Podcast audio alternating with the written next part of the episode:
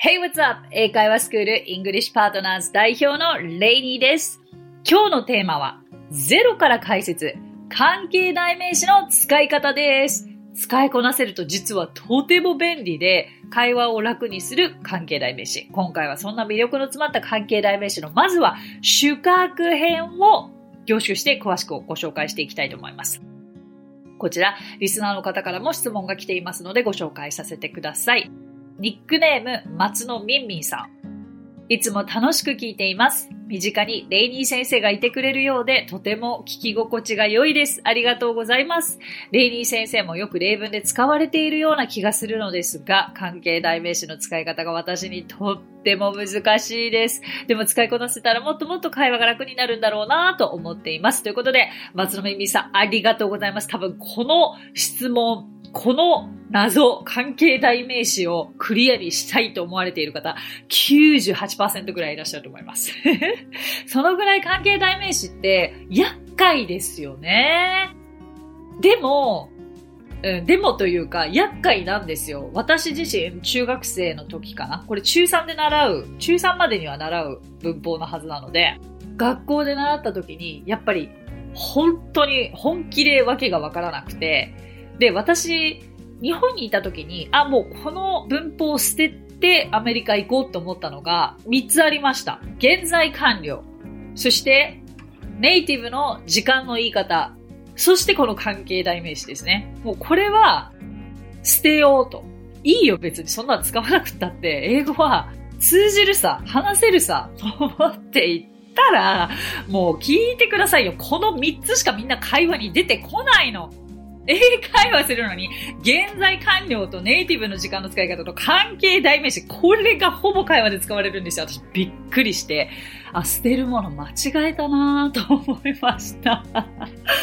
そう、だからやっぱり、まあ私の場合はそこで必死にやらないと、これは会話がまあ伸びないんだろうなと、生きた会話をしていくにはこれらが必要だったんだなと、まあ本当に肌で感じない限り動けない性格ですので、まあその時にやりました。ただし、私が実際関係代名詞を深く深く理解したのは、私帰国したのが2000、もう7年か、2007年に帰国したんですけれども、そこから約5年ほど中学生、高校生を教える塾で英語の講師をしていたんですね。で、その時に関係代名詞を中学生に教材を使って教えてたんですよ。そこで、ようやく関係代名詞の、こう、ルールが分かったんですよ。だから今回は私がその中学生の皆さんに教えていた時のことを思い出しながら分かりやすく説明ができるかなと思います。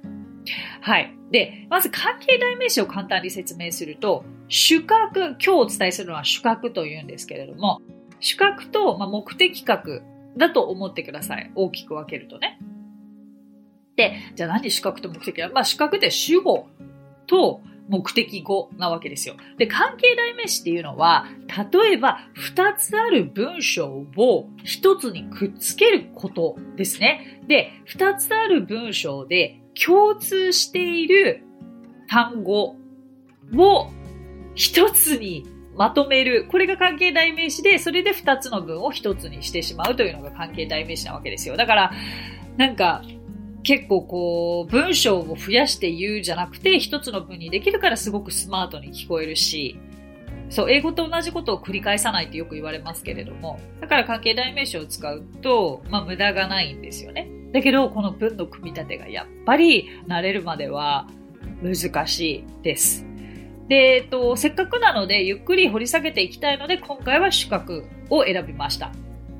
さて、どういうことかというと、えっと、主格の場合、人と人、例えばじゃあ最初の文章を A としましょう。で、二つ目の文章を B としましょう。で、A にある単語と B にある単語で共通している単語ね、この二つは。これが人の場合には who でつなぎます。いいですよ。まだ全全部理解できなくて。頭の中でなんとなく聞いてください。何かも何かも説明するんだよ。OK? で、じゃあさっき言った最初の単語、A の単語と B の単語で共通しているものが、物とか動物だった場合は、which もしくは that を使って2つの文を1つにつなげます。OK? で、今度は A の文章に人と動物があって、その B の文章にも人と動物があって、これが共通だとしたら、これは今度は that だけで繋いで2つを1つにします。あまりここまでうまく説明できてる気がしないんですけれども。あの、主格で表せる関係代名詞は who, which, that この3つだけです。では次は文の構成をやっていきましょう。で、今回選んだのは皆さんもおそらくすぐに使えるであろうフレーズがいいと思ったので、ちょっとまずこれで説明します。例えば、I have a friend いいですか ?I have a friend 私には友達がいます。次の文章。She lives in America. She lives in America. ここまで大丈夫ですか？ここまで2つの文章があります。I have a friend と She lives in America この2つがあります。彼女はアメリカに住んでいます。で、ここでの共通した単語は何でしょう皆さん？最初の文で言うならば、a friend。そして二つの文で言うならば、she なのはわかりますか？私には友達がいます。彼女はアメリカに住んでいます。なので、a friend と she が共通の単語ですよね。そう。だから、これを人の場合は何でしたか？何を使うんでしたか？皆さん。そう、who。Who でつなぐんです。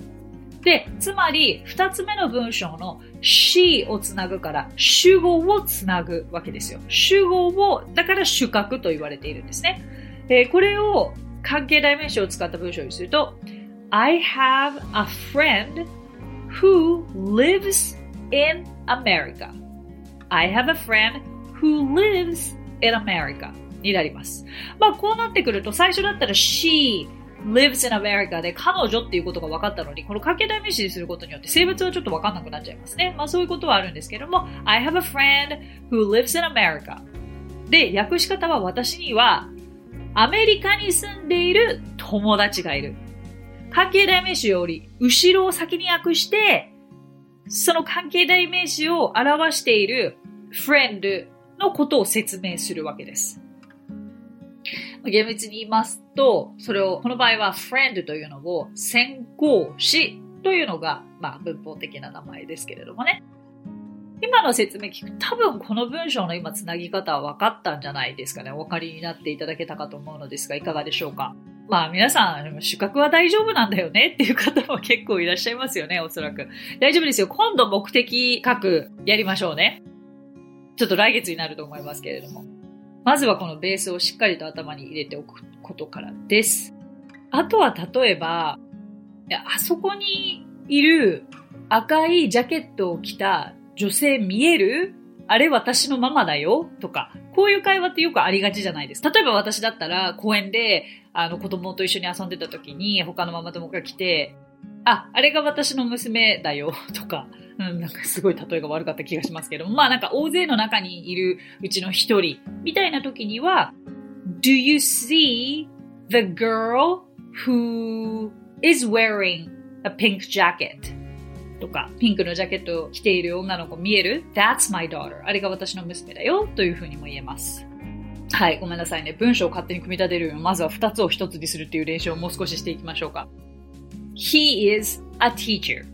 彼は先生です。He teaches English. 彼は英語を教えます。じゃあこれをくっつけるとするならば、まず何と何が重なってますか ?a teacher と he ですよね。そしたら、teacher の後に who をくっつけましょう。He is a teacher who teaches English.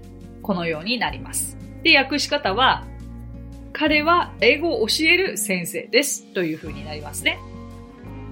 ここまでで今似たようなのをやったので、もう一つじゃ違う例でいきましょう。最初のフレーズの主語をくっつけたい場合。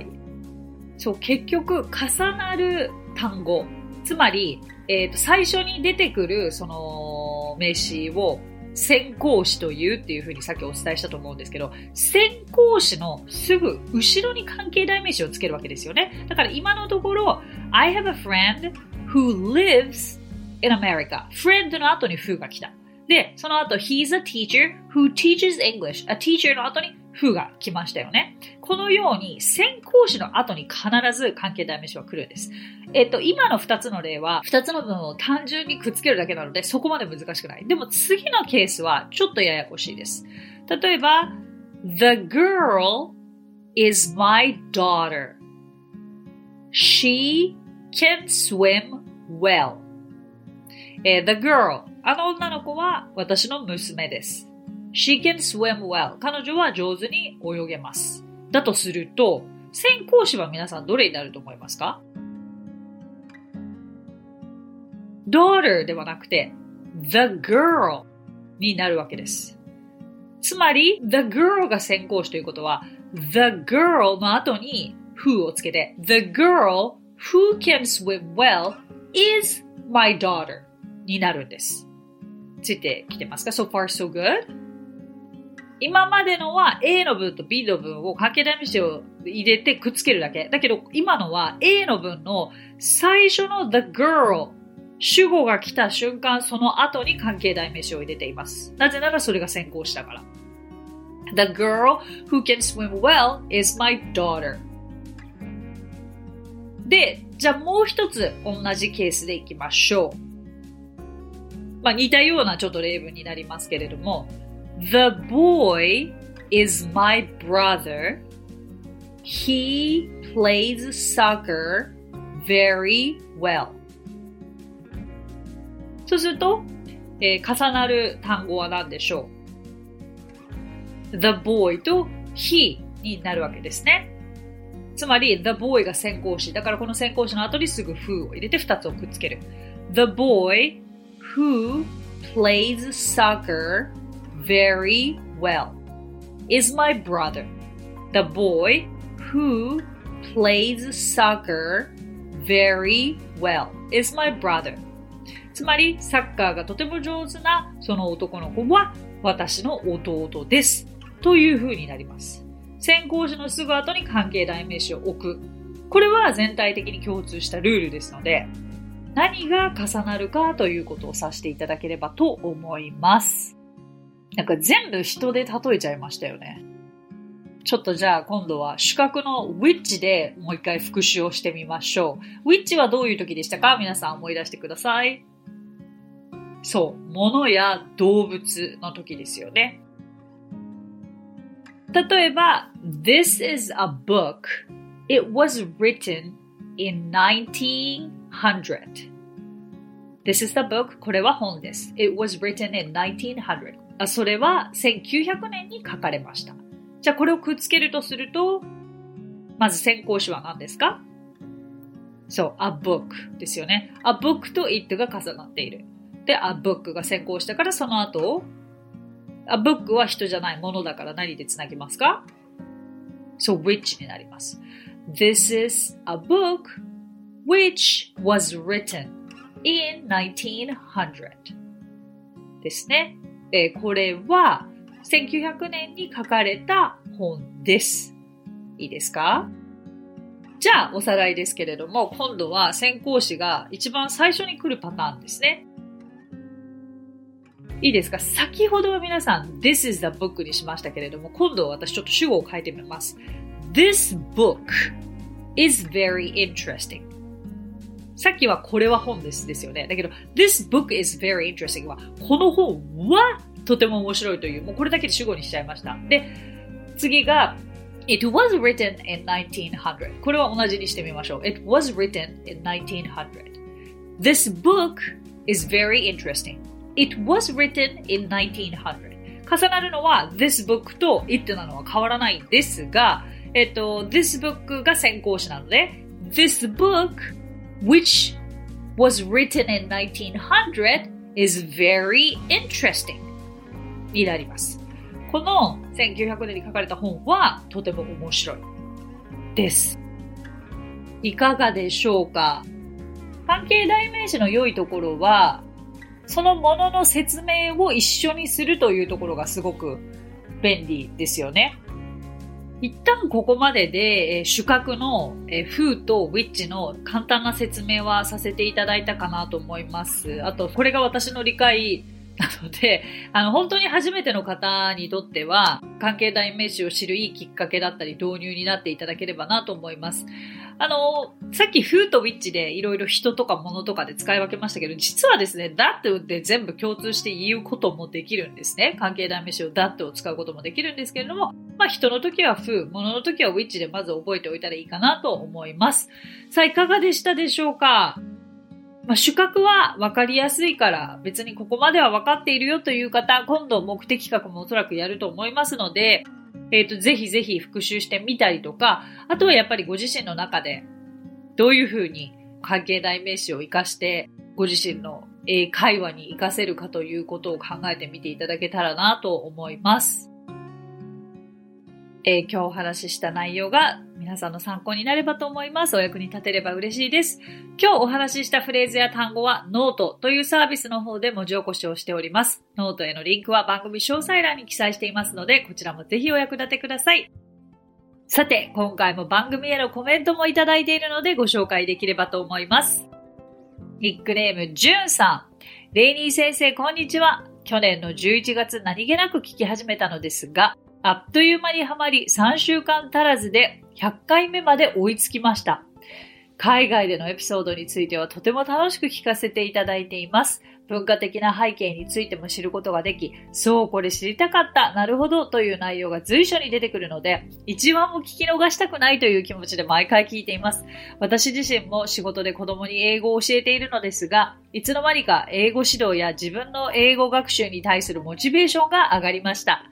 今では YouTube のあれこれライブと1分辞書動画も同じくで最新のものと過去のものからとの両攻めで見ています。英語学習についての情報が盛りだくさんなので、これからも聞き続けます。あれこれライブにも参加してみたい。ありがとうございます。じゅんさん。3週間足らずで100回ってすごいですね。なんか結構こういう追い上げ式で、追い上げ方式で聞いてくださっている方、いや、あの、多い気がしていて、ありがとうございます。なんかこう、一話も聞き逃したくないと言ってくださっているのは本当に嬉しいですね。でも、ジュンさん自身も英語を教えていらっしゃるんですね。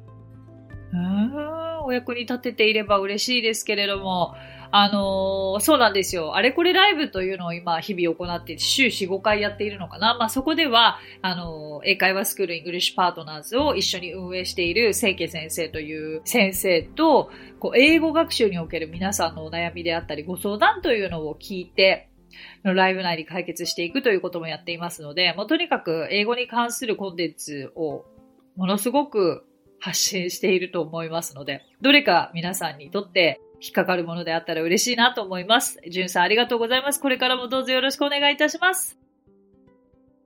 さて、この番組ではご感想やリクエストなどお待ちしています。番組詳細欄にあるリンクよりお気軽にご投稿ください。それでは最後に今日のあれこれイングリッシュネイティブがよく使う時間を表す表現、丸字30分ですね。もう先ほどにもお伝えしましたけれども、私がアメリカに留学した当時とても困った時間を表す表現、今回皆さん30分という単位で言えるようになっていきましょう。例えば1時30分のことをもちろん130とも言えるんですけれども、実は30分単位で英語では half という言葉を使います。で、30分1時から過ぎているということで、過ぎるは past、そして after どちらかを使えばいいので、1時30分というのは it's half past one とか it's half after one という言い方ができます。で、私はこれを日本で習った時に、あ、この言い方すごいめんどくさいし分かりにくいなと思ったから、130っていう言い方でいいやと思って突き通そうと思ったら あまり良くなかったですね、その考えは。で、まあだから half past one, half past two このように、まず分から最初で、えー、past after をつけて、えー、時間を言うという順番もしっかり覚えてください。では皆さん、5時30分は英語で何と言うでしょうか？これはご自身で解いてみてください。答え合わせはノートに記載しています。ぜひノートをチェックしてみてくださいね。さあ、今日もありがとうございました。So that's it. Thank you so much for coming by. Thank you so much for listening. 今日もレイニー先生の今日から役立つ英会話をお聞きくださってありがとうございました。皆様とまた来週お目にかかりましょう。So till then, bye!